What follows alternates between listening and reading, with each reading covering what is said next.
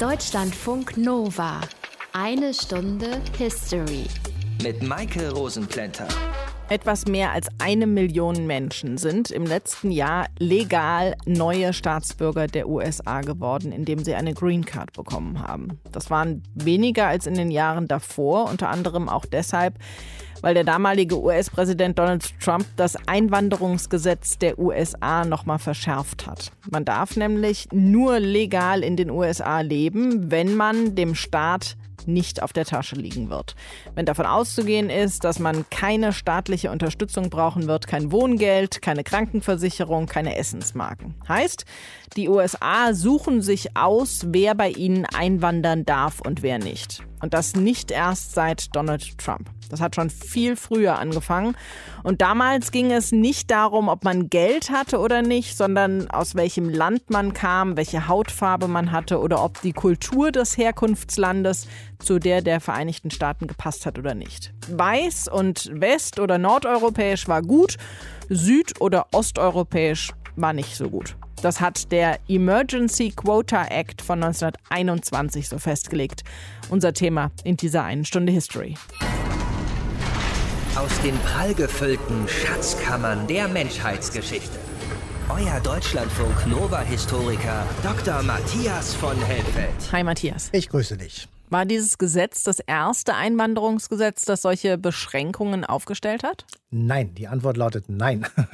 Es hat äh, vorher schon welche gegeben, und zwar 1882, den Chinese Exclusion Act, also ein Einreiseverbot für chinesische Arbeiter, und zwar für die Dauer von zehn Jahren.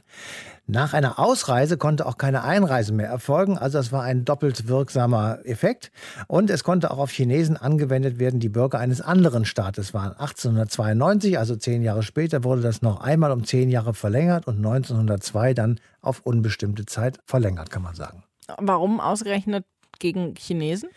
Naja, also es geht zunächst einmal natürlich vordergründig um eine Wirtschaftskrise, die 1870 die Vereinigten Staaten von Amerika erreicht hatte. Da war Arbeitsplatzverlust zu sehen. Chinesen arbeiteten damals als Lohndumper. Sie waren also bei ihren Kollegen aus Amerika nicht besonders gut angesehen. Und es gab natürlich die Angst um die immer weniger gewordenen Arbeitsplätze.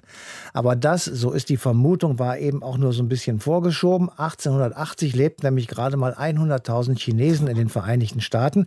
Das war waren etwa nach damaligen Verhältnissen 5 Prozent der gesamten Einwanderer, die 1882 ins Land gekommen sind. Also dürfte der tatsächliche Grund des Gesetzes gewesen sein, so ein durchgehender Rassismus in der Gesellschaft, eine Ausländerfeindlichkeit und, sagen wir mal, eine allgemeine antichinesische Stimmung. Die gibt es ja teilweise heute noch. Aber dieses Einwanderungsgesetz von 1882, das war jetzt das erste, das auf die ethnische Zugehörigkeit zugeschnitten war, oder? Ja, also wenn man das ganz genau nimmt und eben die Argumente sozusagen nachvollziehen kann, dann muss man sagen, ja.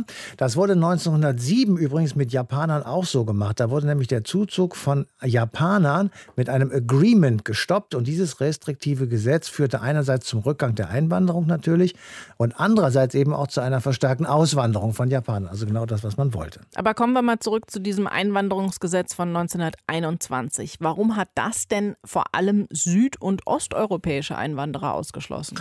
Naja, weil viele Amerikaner damals nach dem Ersten Weltkrieg, ähm, ich sag mal, den Gedanken nachgehangen haben, dass die meisten aus materiellen Gründen gekommen sind, dass sie nach dem Ersten Weltkrieg aus Europa geflohen sind und dass äh, viele Amerikaner Angst hatten, dass jetzt jede Menge Armutsflüchtlinge nach Amerika kommen.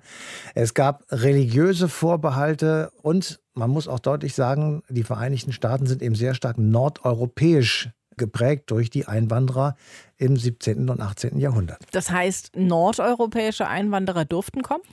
Ja, die waren im Grunde genommen das Gegenteil von dem, was abgelehnt wurde, nämlich deutsche oder britische Einwanderer, die waren geradezu begünstigt. Das passte besser in das Bild, das die Amerikaner von ihrem eigenen Land hatten. Und zwar, obwohl jedenfalls ein Teil von ihnen, nämlich die Deutschen, Kriegsgegner waren, aber sie waren eben die Nachfahren der frühen Kolonisten, also alles sozusagen Staatsgründer, Nachfahren und die wurden eben mit offenen Armen empfangen. Aber trotzdem ist es ja irgendwie seltsam, weil weil ja gerade die Deutschen eigentlich rund um den Ersten Weltkrieg ziemlich unbeliebt waren in den anderen Teilen der Welt. Und darauf kommen wir später dann auch nochmal zu sprechen in dieser einen History. Amerika gehört den Amerikanern. Migranten verändern den Staat. Solche Slogan, die haben wir immer mal wieder gehört am Rande von Wahlkampfveranstaltungen von Donald Trump. Und auch wenn das super in das Bild passt, das wir von Trump haben, er hat diesen Slogan nicht entwickelt. Er ist ein alter Slogan und wie alt, das kann uns Esther Kaufgen aus dem History Team erzählen. Hier in Galizien sieht er keine Zukunft für sich. Egal wie viel er arbeitet, wie er sich abmüht, er kommt nicht vom Fleck. In Amerika wird alles besser, das weiß ich.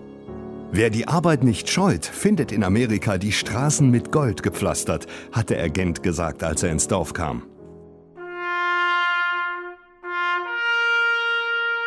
1910. Die US-Einwanderungskommission empfiehlt, die Einwanderung einzuschränken. Einwanderer aus Süd- und Osteuropa seien rassisch minderwertig. Es fehle ihnen an Intelligenz. 1912. Der Kongress verabschiedet ein Gesetz über einen Alphabetisierungstest. Mein Mann, er will nach Westen gehen. Er hat von den Goldgräbern gehört. Wenn man Glück hat, dann schürft man an einem Tag Goldstaub im Wert von 100 Dollar. In der Heimat essen die Leute Tag ein, Tag aus Milchsuppe oder Grütze. Im Herbst werden Waldbeeren und Pilze gesammelt und getrocknet. Am liebsten würde ich studieren, Mathematik oder Ingenieurwesen. In der Heimat geht das nicht, aber vielleicht in Amerika. In Amerika bieten sich jedem zahllose Möglichkeiten. Man muss es nur verstehen, die Chancen zu nutzen. 1917. Für potenzielle Einwanderer über 16 Jahre wird ein Lesetest eingeführt. Das Alphabetisierungsgesetz schließt außerdem Einwanderer aus China, Indien und Japan aus, auch wenn sie gut lesen und schreiben können. Obwohl das Schiff gerade mal zwei Stunden von Bremen entfernt war, stank es da unten bereits gotterbärmlich. Ein kleiner Junge kniete zwischen zwei dreistöckigen Etagenbetten und kotzte auf den Boden. Daneben leerte eine Frau den Inhalt einer Babywindel einfach in den Gang. Sie wollen Geld an die Daheimgebliebenen schicken und wenn sie wieder nach Butoce kommen, wollen sie eine schöne Summe mitbringen. Dollars, große knisternde Scheine.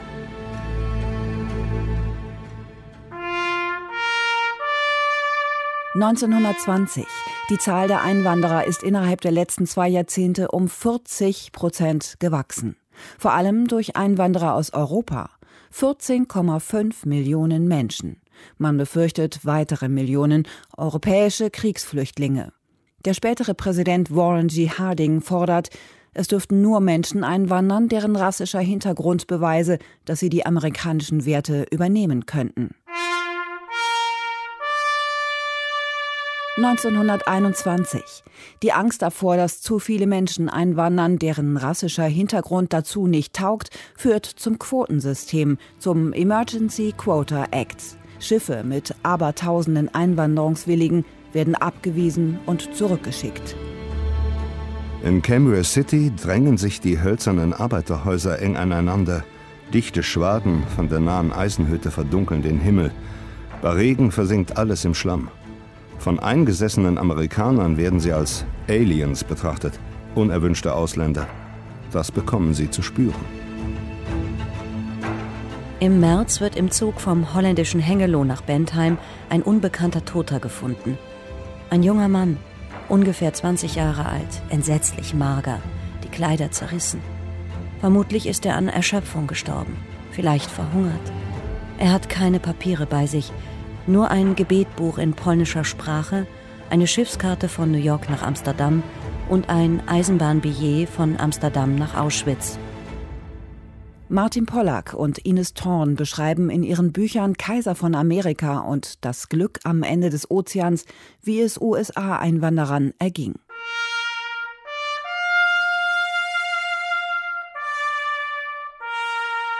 1922. Der Einwanderungsausschuss beschließt, die Einwanderung noch weiter zu drosseln. 1924. Das nächste Einwanderungsgesetz wird verabschiedet, der Immigration Act. Er legt fest, dass die Quote der Einwanderer eines Landes noch weiter gesenkt wird, von drei auf zwei Prozent. Fast 200 Jahre ist dieser Slogan also alt und wir beschäftigen uns in dieser einen Stunde History mit seiner Interpretation von 1921, dem Emergency Quota Act. Esther Körfgen hatte die Informationen für uns. 1921 also, Matthias, wurde schon eingeschränkt, wer in die USA einreisen durfte. Aber diese Einschränkungen, die wurden drei Jahre später nochmal verschärft. Warum das? Ja, weil sich dann das Gesetz nicht nur auf Chinesen und bestimmte Gruppen spezialisierte, sondern eben auf Ostasiaten, auf Inder. Und all das war im Wesentlichen gepusht von einem gewissen Madison Grant. Und da kommt die Sache so in den Zeitgeist hinein, der ja auch in Europa zu der Zeit herrschte, nämlich es war ein Rassentheoretiker, es war ein Eugeniker, der die Überlegenheit der weißen Rasse in Anführungsstrichen propagiert hat und die Angehörigen als Logik dieser Vorstellung minderer Rassen sollte vom Staat eliminiert werden, weil sie eben angeblich keinen Wert für die Gesellschaft hätten. Und Hitler war ein großer Fan von diesem Madison Grant. Es gibt auch einen Briefwechsel zwischen den beiden. Und mit dem Gesetz von 1924 wurde eben unerwünschte Einwanderung gestoppt gestoppt und fortan wurde Einwanderung nach den berühmten Quoten geregelt. Was für Folgen hatte das für die Migranten? Also für die Migranten hatte das natürlich furchtbare Folgen. Es gab lange Wartezeiten, manchmal Monate in den Ländern, aus denen sie heraus wollten. Dann wurden sie abgelehnt und mussten, wenn sie schon raus waren, wieder zurück. Nach 1933 aus Deutschland kam es zunächst einmal zu Migration in die europäischen Nachbarländer, aber dann von da aus in die Vereinigten Staaten. Aber auch dann gab es eben verschärfte Regeln und lange Warteschlangen vor den entsprechenden US-Konsulaten. Ja, aber dann kam ja der Zweite Weltkrieg und damit eben sehr, sehr viele Flüchtende, denen in ihrer Heimat der Tod gedroht hat. Wurden die denn wenigstens dann aufgenommen, egal woher sie kamen? Also wichtig ist zunächst mal formal sind diese Gesetze alle bestehen geblieben. Aber wenn man davon mal absieht, haben die Vereinigten Staaten die meisten Flüchtlinge weltweit betrachtet aufgenommen. Es hat sehr, sehr viele private Initiativen gegeben zur Rettung von Flüchtlingen, gerade aus Deutschland. Aber es hat auch die furchtbaren Gegenbeispiele gegeben, zum Beispiel die Irrfahrt der St. Louis von der Reederei Hapag-Lloyd im Juni 1939. Die hatten 937 Juden an Bord und die waren geflohen nach den Ereignissen der Pogromnacht vom November 1938. Den Passagieren Passagieren, also den jüdischen Passagieren, wurde die Einreise verweigert wegen des Immigration Acts von 1924. Und dann wurden sie gezwungen, nach Europa zurückzureisen, also mit dem Schiff wieder nach Europa zu fahren. Etwa die Hälfte der Passagiere überlebte den Holocaust nicht. Einige durften in Kuba bei einem Zwischenstopp an Land gehen und andere sind in Frankreich, Holland oder Belgien untergetaucht. Und da waren sie ja tatsächlich auch nur temporär in Sicherheit. Warum ein solches Gesetz ausgerechnet im Anschluss an einen Weltkrieg erlassen wurde, das besprechen wir jetzt auch nochmal mit Manfred Berg. Er ist Professor an der Uni Heidelberg und unser Mann für Amerika-Themen. Hallo, Herr Berg. Guten Tag, Frau Rosenplente. Welche Gründe gab es denn überhaupt für dieses Gesetz? Ja, Sie haben ja gesagt, die USA waren immer schon eine Einwanderungsgesellschaft, aber eben immer auch eine Gesellschaft, in der der sogenannte Nativismus eine große Rolle spielte also die Ablehnung der Einwanderung und der Einwanderer durch die im Lande geborenen, die Alteingesessenen. Das war etwas, was sich im 19. Jahrhundert vor allem gegen katholische Iren, aber auch gegen Deutsche richtete. Dann aber zu Beginn des 20. Jahrhunderts mit der sogenannten New Immigration, als äh, Millionen von Ost- und Südeuropäern kamen, also Italiener, Griechen, äh, Slawen, auch sehr viele Juden. Und äh, diese sogenannten neuen Einwanderer werden von vielen Anglo-Protestanten insbesondere als fremdartig und in vieler Hinsicht nicht amerikanisierbar angesehen. Und das muss man sehen, diese Bewegung für diese Gesetze, das beginnt ja 1917 schon und endet nicht 1921 vor dem Hintergrund einer Masseneinwanderung zu Beginn des 20. Jahrhunderts. Im Schnitt kommen in dieser Zeit jährlich ca. 800.000 Einwanderer und das löste massive Überfremdungsängste in Teilen der amerikanischen Gesellschaft aus und deswegen konnten sich dann die sogenannten Nativisten auch politisch durchsetzen. Das hört sich irgendwie nach einer ziemlich rassistischen Einstellung der Bevölkerung an. Gab es für dieses Gesetz rassistische Hintergründe?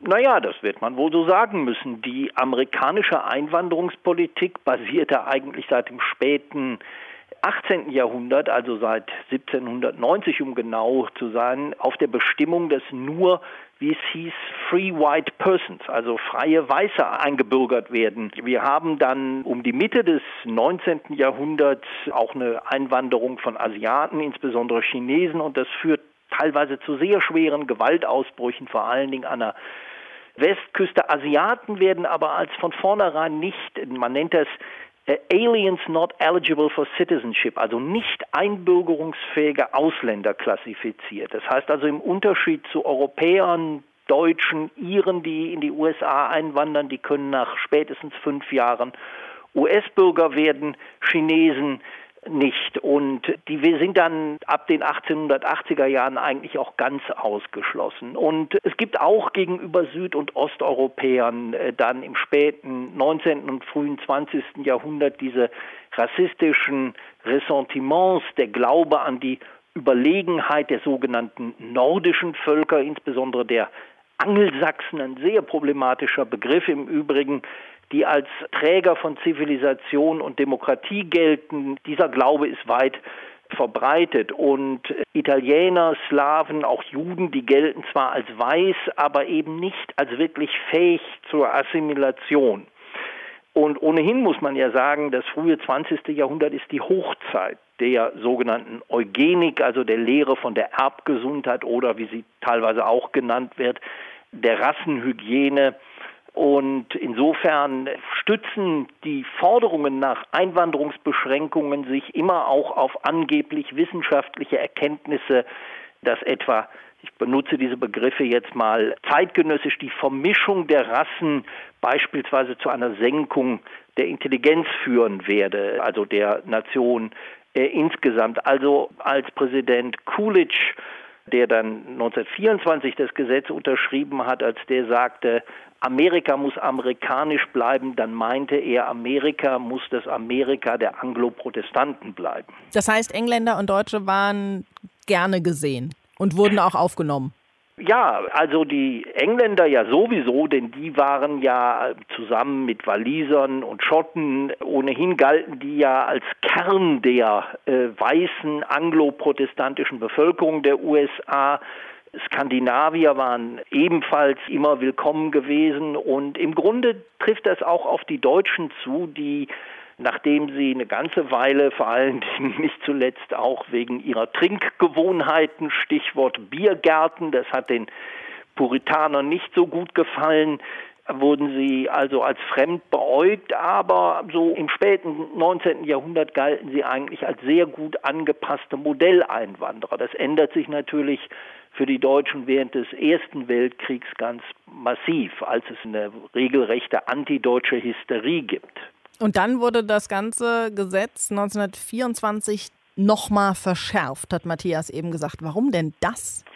Naja, also das Gesetz von äh, 1921 hatte ja bereits Quoten festgelegt. Es waren drei Prozent der Einwanderung und das Stichjahr war 1910. Das erschien vielen Nativisten noch nicht als ausreichend und äh, deshalb wurden diese Quoten noch einmal gesenkt, also auf zwei Prozent. Und vor allem wurde das Stichjahr auf den Zensus, also die Volkszählung des Jahres 1890 festgesetzt, ähm, also ganz bewusst auf die Zeit vor Beginn der Einwanderungswellen der New Immigration. Vor dieser Zeit waren eben die allermeisten Einwanderer von den britischen Inseln, aus Skandinavien und vor allem aus Deutschland und Irland gekommen. Diese Quotenregelung des Jahres 1924 hatte dann interessanterweise zur Folge, dass die mit Abstand größte Quote ausgerechnet den Deutschen zufiel. Während also die Italiener, die im frühen 20. Jahrhundert die bei weitem größte Einwanderergruppe gebildet hatten, die wurden jetzt auf circa 4000 reduziert pro Jahr. Vielen Dank Ihnen, Manfred Berg, für die Information. Ja, gerne. In der IT-Branche sind Menschen aus Indien sehr begehrt, weil es in Indien viele Experten für IT-Fragen gibt. Deshalb versuchen IT-Unternehmen aus Deutschland oft, ihren Fachkräftemangel auszugleichen mit Fachkräften aus Indien oder aus anderen Ländern. Da ist Immigration also gewünscht. Die Klugen, die mit dem Wissen, die dürfen kommen. Das ist auch Thema im Buch Wettkampf um die Klugen, geschrieben von Gunnar Heinzson, der früher Professor für Sozialpädagogik an der Uni Bremen war. Hallo, Herr Heinzson. Seien Sie mir gegrüßt. Wenn wir die klugen Menschen zu uns locken wollen, dann müssen wir ihnen ja auch was bieten. Wie also sollte Einwanderungspolitik für sie gestaltet sein? Die wichtigste Einwanderungspolitik, das klingt paradox, ist das Verhindern des Weglaufens der eigenen Könner. Deutschland verliert jährlich ungefähr 50.000 Hochqualifizierte. Um die Zahl zu verstehen, vergleichen wir sie mit unserer künstlichen Intelligenzbranche. Dort arbeiten nur 30.000 Menschen. Noch wichtiger ist der Vergleich mit dem Nachwuchs. Jedes Jahr wachsen bei uns ungefähr 50.000 Kinder nach, die einmal hochqualifizierte Positionen besetzen können. Wenn es also so bleibt, dass 50.000 Könner nachwachsen und 50.000 Könner abwandern, dann gibt es für das Land keine Hoffnung mehr. Der zweite Weg, den hat vor allen Dingen die Schweiz eingeschlagen, besteht darin, dass man für fremde Könner die eigenen Betriebe Englisch sprechen lässt.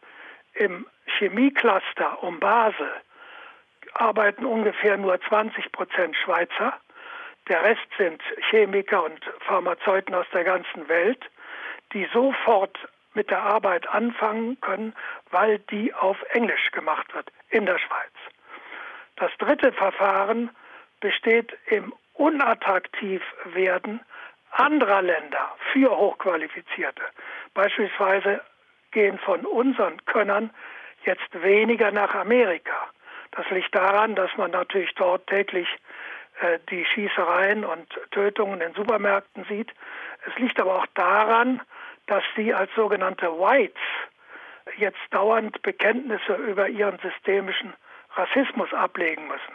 Das mag für Erwachsene noch leicht sein, aber auch ihre Kinder werden schon im Kindergarten und in der Schule dazu verpflichtet und das kann doch auf Widerstand stoßen. Das heißt, Einwanderungspolitik ist eigentlich erstmal die Verbesserung der Lebensbedingungen hier in Deutschland? Ja, nicht der Verbesserung der Lebensbedingungen. Warum gehen gerade Kluge weg? Weil sie sich fragen, ob ihre Heimat wieder nach oben kommt, Deutschland ist ja im Absinken, wenn sie da bleiben. Wenn sie zum Ergebnis kommen, dass auch bei ihrem Hierbleiben äh, das weitere Abrutschen nicht verhindert wird, dann wird der bittere Sprung in die Migration getan. Wie definieren Sie eigentlich klug oder Könner? Wenn man es gerecht machen will, darf man nur kulturfreie Bereiche testen und das ist Mathematik. Wir haben internationale Mathematikvergleiche. Äh, da können wir praktisch alle Nationen einschätzen, die Qualität des Nachwuchses einschätzen. Das ist also gerecht, aber es ist auch eine große Ungerechtigkeit dabei, denn niemand kann lernen, ein Ass in Mathematik zu werden. Das heißt also, wir sieben über die Mathematikleistungen eine Gruppe heraus, die nicht durch Erziehung in diese Qualität hineinzubringen ist. Das ist ein großes Problem. Es ist, wenn ich das so sagen darf, unser allergrößtes Problem, dass man nicht allein mit Geld Kinder zu Könnern in Mathematik machen kann. Wer diese Erfindung oder diese Pille herstellt, mit der man ein normales Kind in ein Matheass verwandeln kann, der wird zum reichsten Menschen der Geschichte. Wenn wir uns jetzt mal die Migration anschauen und den Versuch eines Landes, in diesem Fall Deutschland, kluge Menschen ins Land zu holen. Geht es da wirklich nur um die mathematischen Fähigkeiten oder werden bei der Suche dann auch andere Persönlichkeitseigenschaften oder die Mentalität der Herkunftsländer berücksichtigt? Nein, man kann von oben nach unten eigentlich alles lernen. Ein Pilot kann Taxifahrer werden ist dann vielleicht kein besonders freundlicher Taxifahrer. Aber ein Taxifahrer, der ganz liebenswert ist, kann nicht Pilot werden. Und die Qualitäten für einen Taxifahrer, die haben sehr viel mehr Menschen, als wir auch nur Taxifahrer benötigen. Das heißt, die Erde hat zurzeit etwa eine Milliarde gering qualifizierte Menschen, die niemand braucht. Das können ganz liebe, ganz freundliche, hochintegrative Menschen sein, aber sie kommen nicht unter, weil in den hochentwickelten Ländern die gering qualifizierten Arbeitsplätze zunehmend wegfallen. Aber was passiert denn dann mit denen, die nicht zu den Klugen zählen? Die wollen, das sind Zahlen, die wir ermittelt haben aus einer Gallup-Weltumfrage von 2019, als allererstes auswandern. Es geht heute dabei um ungefähr 960 Millionen Menschen, also zwölfmal Deutschland, die aus ihrer Heimat heraus wollen. Und zwar vor allem in die erste, in die sogenannte noch reiche Welt, weil sie in der auf Versorgung, medizinische Behandlung und so weiter hoffen können. Kann man irgendwo sagen, wo die klugen Köpfe leben? Gibt es da irgendwie Orte, wo das mehr ist als anderswo? Ja, die Frage ist 1980 beantwortet worden von Harold Stevenson von der University in Michigan Ann Arbor. Der hat verglichen die ärmsten Kinder in Japan und in Taiwan mit den reichsten Kindern in Amerika und hat gefunden, das war 20 Jahre vor Pisa, hat gefunden, dass die ärmsten ostasiatischen Kinder in Mathematik viel besser abschneiden als die reichsten amerikanischen Kinder. Und wir können heute berechnen, dass in Ostasien 85 Prozent aller hochqualifizierten beziehungsweise aller Menschen, die hochqualifizierbar sind, leben. Diese Länder kommen nach vorne ohne Einwanderung. Nehmen wir das Beispiel Südkorea. Vor 25 Jahren hat Deutschland 22 mal so viele Spitzenpatente wie Südkorea. Heute steht es 1 zu 1. Aber bei den Spitzenspitzenpatenten steht es bereits 2 zu 1 für Südkorea. Stellen Sie sich das vor, von 1 zu 22 gehen die auf 2 zu 1 mit 50 Millionen Menschen gegen unsere 80 Millionen und ohne jede Einwanderung. Diese Länder erlauben keinerlei Einwanderung, es sei denn, es kommen Menschen, die noch gescheiter sind als sie selber. Wie schaffen Sie das denn, diesen Wohlstand bzw. diese klugen Köpfe zu züchten? Äh, wir wissen, dass sie so viel gescheiter sind, aber auch 40 Jahre nach Stevenson wissen wir nicht warum. Wir wissen, dass es nicht an der Erziehung liegt. Denn wenn ostasiatische, jedesische Kinder nach Amerika kommen, dann stürmen sie noch weiter und schneller in den Leistungen nach vorne als zu Hause. Das heißt, das Erziehungssystem ist bei uns wahrscheinlich besser, äh, aber die bringen eine Kompetenz mit, die es ihnen erlaubt, aus unserem Erziehungssystem noch viel mehr rauszuholen als unsere eigenen Kinder. Wer klug ist und was wir dafür tun können, um die Klugen im Land zu halten oder ins Land zu bekommen. Das hat uns Gunnar Heinzson erklärt. Er hat ein Buch zu dem Thema geschrieben. Danke Ihnen für das Gespräch. Ich bedanke mich bei Ihnen ganz herzlich. Aussuchen, wer ins eigene Land kommt und draußen stehen lassen, wer nicht gebraucht wird. Diese Art von Einwanderungspolitik haben mehrere Länder weltweit, nicht nur die USA. Matthias, bei uns gibt so eine Einwanderungspolitik aber nicht. Und deswegen sieht es für Einwanderer und für eine solche geregelte Politik in Deutschland eben auch schlecht aus. Wir haben Regeln und die sind im Asylgesetz festgeschrieben, aber ein Asylgesetz ist kein Ersatz für ein Einwanderungsgesetz. Dennoch, und das muss man auch dick unterstreichen, aus historischen Gründen haben wir dieses Asylgesetz öfters relativ weit ausgelegt. In den 80er Jahren gab es Kriege im Libanon, in Afghanistan, der Golfkrieg, verschiedene diverse Kriege in Afrika, Kurdenverfolgung und, und, und. Und überall haben wir versucht, jedenfalls zeitweise Menschen aufzunehmen und auch teilweise bei uns leben zu lassen. Darunter waren natürlich auch viele Arbeitsmigranten. Und da haben wir auch vorher schon gute Erfahrungen gemacht. Aus der Türkei oder Italien kamen während des Wirtschaftswunders zwischen 1950 und 1970, sage ich jetzt einfach mal, viele Millionen Menschen. Aber es gab eben immer wieder emotionale Diskussionen um das Asylrecht mit den nachfolgenden Einschränkungen. Und all das ist keine Einwanderungspolitik, sondern lediglich die Erfüllung des Artikels 16a des Grundgesetzes. Und der heißt schlicht und ergreifend, Politisch Verfolgte genießen Asylrecht. Und es gab ja in den letzten Jahren immer wieder mal Diskussionen, es seien zu viele Menschen neu nach Deutschland gekommen. Hast du Zahlen, wie viele es tatsächlich waren? Also ich habe Zahlen gefunden aus dem ersten Jahrzehnt unseres Jahrhunderts, also zwischen 2000 und 2009. Da ist es im Prinzip pro Jahr bei etwa 600.000 Einreisen gekommen, aber gleichzeitig reisten 2009 zum Beispiel 580.000 Menschen aus. Also im Schnitt wenn wir das mal zugrunde legen würden, sind im Prinzip 20.000 Menschen mit ausländischer Staatsangehörigkeit mehr ins Land gekommen, als ausgereist sind. War das in den Jahren davor ähnlich? Ja, im Prinzip, die Zahlen sind gestiegen wegen der eben erwähnten Konflikte, die es weltweit gab, aber es gab auch ein Paradoxon. Deutschland hat von 1987 bis 2001 in absoluten Zahlen gesagt, mehr Einwanderer aufgenommen als etwa Kanada. Und Kanada gilt ja bei uns als ein klassisches Einwanderungsland. Trotzdem, viele Deutsche sagen, Deutschland ist kein Einwanderungsland. Aber wenn man nur auf die Landkarte schauen würde, dann müsste man ja sehen, dass die geografische Lage unseres Landes allein schon uns zu einem Einwanderungsland macht. Ich bin gerade in einen Stadtteil von Köln gezogen, in dem mehr als 60 Nationen zusammenleben. Das ist nicht alles Friede, Freude, Sonnenschein, aber trotzdem finde ich es schön zu sehen, dass es weitgehend funktioniert, zumindest eben in diesem kleinen Mikrokosmos. Wer nach Kanada einwandern will, der muss sich bewerben. Es gibt dann ein Punktesystem für ein konkretes Jobangebot. Zum Beispiel gibt es etwa 30 Punkte. Das ist fast die Hälfte von der Punktzahl, die man überhaupt braucht, um einwandern zu dürfen. Vorher kann man sich da auf einer speziellen Homepage um Jobs bewerben. Es wird also tatsächlich nur derjenige genommen, der gebraucht wird. Bei uns ist es nicht so. Und wie das bei uns geregelt ist, das kann uns Steffen Angenent erklären. Er ist der Migrationsexperte bei der Stiftung Wissenschaft und Politik. Hallo, Herr Angenent. Ja, hallo, Frau Rosengeplenter. Wie ist denn die Einwanderung bei uns hier so geregelt? Also ich würde sagen, im internationalen Vergleich ist die bei uns außerordentlich detailliert geregelt.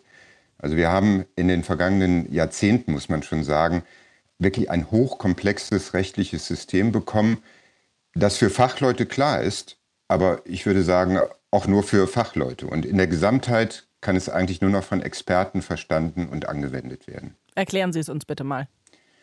Ja, man muss ein bisschen zurückblicken. Und ein Grund dafür ist, dass wir praktisch seit Beginn der Gastarbeiteranwerbung Mitte der 1950er Jahre immer sehr kleinteilige Reformen hatten. Und die waren immer getrieben von Veränderungen des Wanderungsgeschehens weltweit und auch durch den veränderten Bedarf an Zuwanderern bei uns, konjunkturelle, strukturelle Schwankungen und so weiter. Und die haben die rechtlichen Reformen vorangetrieben, aber immer nur in kleinen Schritten.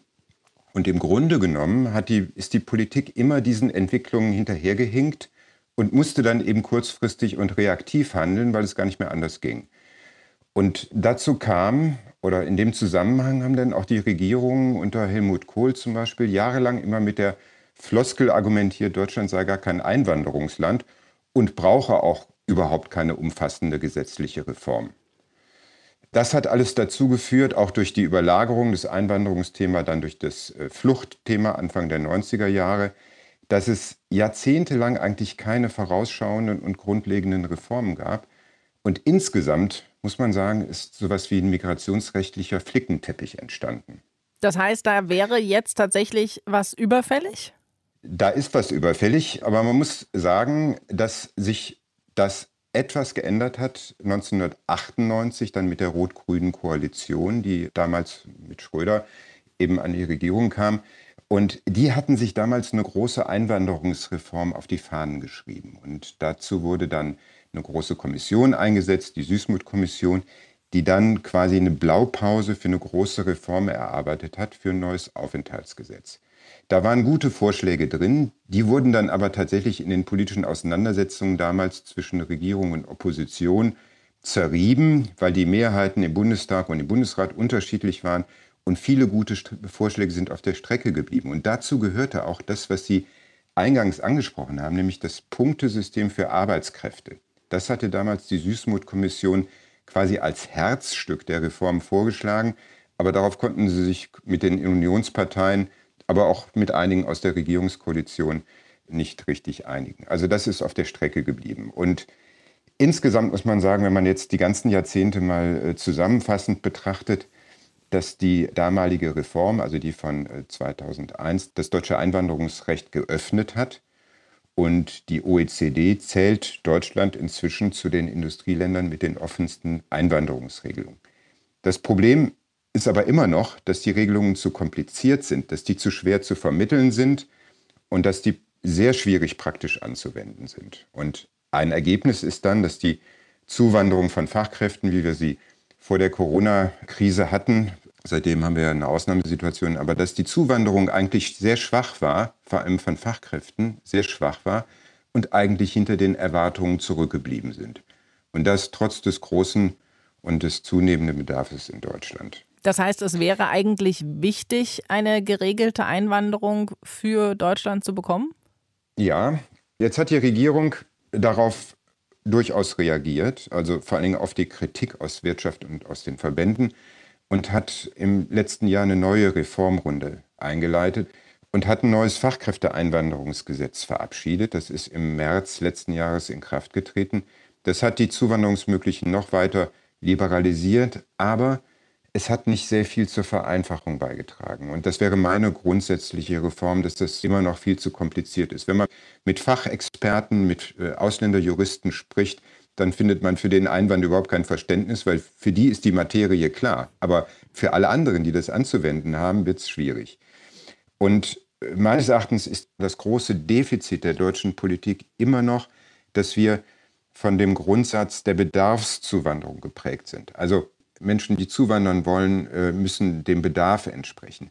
Die klassischen Einwanderungsländer, also USA, Kanada und Australien, haben im Gegensatz dazu eher eine Potenzialzuwanderung. Da muss ein Einwanderer keinen Arbeitsvertrag nachweisen, wie bei uns, sondern es wird auf dessen Potenziale vertraut. Und die Folgen für Deutschland sind bürokratische, langwierige und schwierige Anerkennungsverfahren für die Qualifikationen und auch für den Bedarf. Und ich habe große Zweifel, ob wir angesichts der Alterung und der Schrumpfung und unseres Bedarfs tatsächlich jetzt die Zuwanderungsregeln haben, die wir brauchen. Und bin ges sehr gespannt, was nach Corona passiert, ob sich dann die jüngsten Reformen, also vor allem das Fachkräfteeinwanderungsgesetz, dann bemerkbar macht, ob das dazu führt, dass wir die Leute, die, die Menschen, die wir brauchen, auch bekommen können oder nicht. Ich selbst habe da noch große Zweifel dran, aber lass mich gerne überraschen. Wie sieht das denn in der EU aus? Hat da jedes Land seine eigene Regelung oder gibt es da was Einheitliches für alle Mitgliedstaaten? Also nach wie vor haben die Mitgliedstaaten eigene Regelungen. Und das äh, liegt vor allem daran, dass die EU-Staaten so unterschiedliche Bedarfe, unterschiedliche Zuwanderungsgeschichten haben. Die lassen sich nicht einfach über den Kamm scheren. Die Bedarfe sind unterschiedlich. Manche EU-Staaten sind Herkunftsländer, manche sind Aufnahmeländer für die EU-Binnenmigration. Das ist der wichtigste Grund dafür, dass es keine einheitlichen Regelungen gibt. Und der andere wichtige Grund ist, dass die Mitgliedstaaten da sehr eifersüchtig darauf wachen, dass es da keine EU-Kompetenzen gibt. Also die Migrationspolitik ist nach wie vor nationale äh, Geschichte. Im Gegensatz zur Asylpolitik, da gibt es gemeinschaftliche Regelungen, die allerdings auch nicht richtig funktionieren. Sagt Steffen Angenent von der Stiftung Wissenschaft und Politik. Danke Ihnen für die Informationen. Gerne. Es gibt so viele Nationen in Deutschland. Allein wenn man sich mal die Lieferdienste anschaut, da fällt das auf. Die Pizza aus Italien, der Burger aus den USA, Baklava oder ein Couscous-Gericht aus der persisch-orientalischen Küche, Sushi aus Japan, chinesische gebratene Nudeln, Klar, der obligatorische Döner. Wir könnten die Liste noch lange weiterführen. Allein dieser kleine Aspekt zeigt ja, dass nach Deutschland eingewandert wird, dass wir sowas wie ein Einwanderungsland sind, Matthias. Das Essen, Essen ist ja eine Sache. Der Umgang mit den Menschen ist eine andere und für viele deutlich komplizierter. Wie sollen wir denn mit diesen neuen Bürgern in unserem Land umgehen? Also wir müssen uns alle immer wieder klar machen, unser Reichtum, unser Wohlstand, unser wirklich saturiertes Gesellschaftssystem kommt unter anderem dadurch zustande, dass wir natürlich alle außerordentlich fleißig sind, klar. Aber natürlich. wir haben auch ganz viel Hilfe bekommen. Wir sind immer schon ein Einwanderungsland gewesen. Wir haben immer schon Arbeitskräfte nach Deutschland gelockt. Im 19. Jahrhundert waren es sehr, sehr viele tausend polnische Bergleute. Ohne die wäre die Industrialisierung nicht vorangeschritten. Im 20. Jahrhundert waren es italienische und griechische Industriearbeitskräfte, die in den Fabriken nach dem Zweiten Weltkrieg Aufbauarbeit gemacht haben. Immigration war also für uns eine Notwendigkeit und sie bleibt es auch. Im Übrigen ist Immigration aber auch eine Chance für uns. Wir werden weltoffener, nicht nur beim Essen, auch in der Kultur. Und wir haben einfach verschiedene Kulturen bei uns im Land. Wir haben japanische und indische und so weiter Kulturinstitute, die uns eben unseren Blick auf die Welt weiten. Naja, aber wir können ja nicht einfach nur sagen, kommt Leute, kommt hierher ihr seid günstige Arbeitskräfte, ihr bringt uns Kultur, wir müssen uns ja auch ein bisschen um die bemühen, oder? Zweifellos. Und das haben wir in der letzten Zeit und in den letzten Jahrzehnten vielleicht zu wenig gemacht. Wir müssen uns dringend um die Ausbildung der jüngeren Generationen kümmern. Die müssen Schulbildung, Universitätsbildung, Lehre und so weiter bekommen. Sie müssen besser integriert werden in die deutsche Gesellschaft, aber sie müssen sich auch andererseits in unsere Gesellschaft integrieren lassen.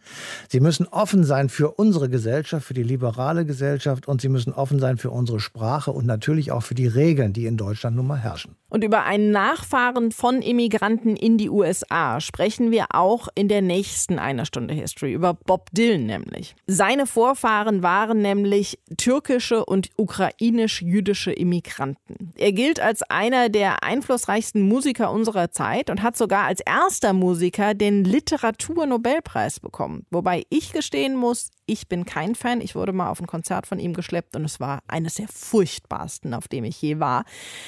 Ihr könnt euch selbst ein Bild machen. Das nächste Mal in der einen Stunde History. Bis dahin, bleibt gesund. Bye, bye. Deutschlandfunk Nova. Eine Stunde History. Jeden Montag um 20 Uhr. Mehr auf deutschlandfunknova.de.